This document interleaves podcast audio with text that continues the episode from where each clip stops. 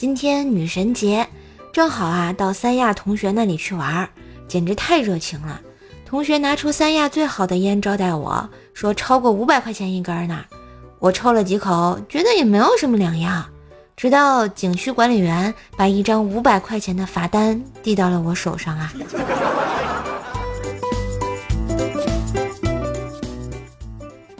今天啊，带亲妹妹去吃干锅兔。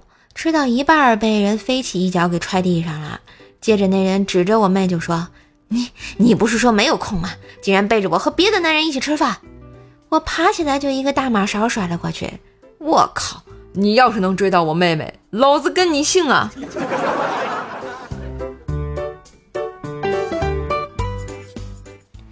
我堂弟买了一辆新车，却不肯开，他让我大伯先开。个个都说堂弟傻，有新车不开的。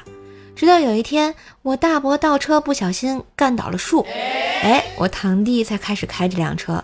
他现在刮刮蹭蹭的，大伯一句话都没有说过他呀。嗯，过分机智。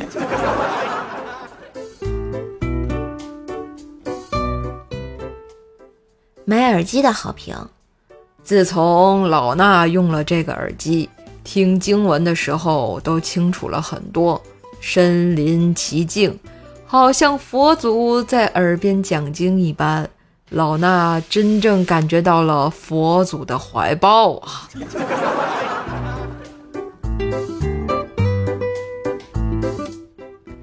又拒绝了三个女生，我真是一个优秀的男孩子。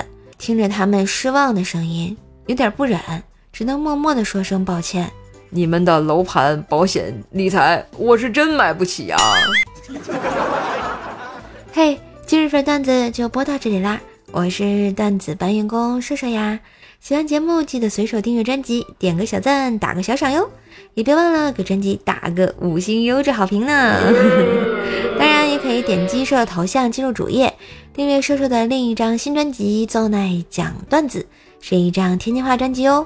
嗯，另外呢，主页店铺也可以选购你喜欢吃的好吃的哟。